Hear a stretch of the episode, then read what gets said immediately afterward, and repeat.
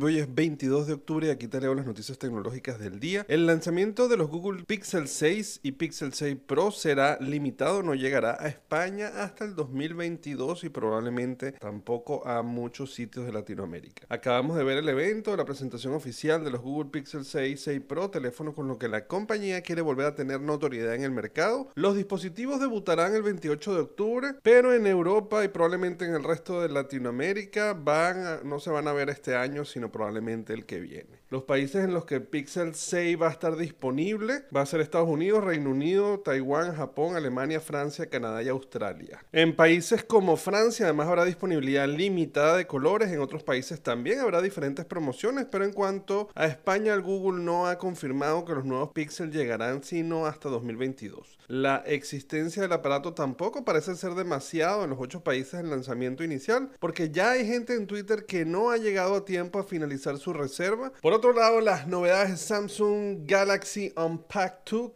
casas de color, actualizaciones en el Galaxy Watch 4 y más nada, coincidiendo con la semana en la que hemos visto los nuevos MacBook de Apple Pro y el nuevo Pixel de Google. Desde Samsung han celebrado la segunda parte de su evento Galaxy Unpack. En esta ocasión sin un gran dispositivo, pero sí con distintas novedades en forma de ediciones especiales, vías de personalización y actualización de software. Los anuncios definitivamente son mucho más ligeros comparados con los de Apple y Google. Ahora podrás comprar el Z Flip 3 y el Galaxy Watch 4 con la combinación de colores que te gusten, pero más allá de eso no hay mucho de qué hablar. El software del Watch 4 está siendo actualizado para ser más preciso y ahora tiene una colaboración con una marca francesa para hacer unas correas especiales para el reloj. Como dijimos al principio del evento, fue flácido y en cierta forma le está quitando la emoción a esos Unpack. Pareciera que Samsung hizo el evento para mantener su relevancia en medio de los anuncios de los dos gigantes con competidores, pero en cambio terminó viéndose como mucho más irrelevante.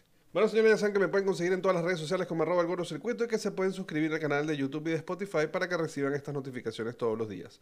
Nos vemos mañana. Bye bye.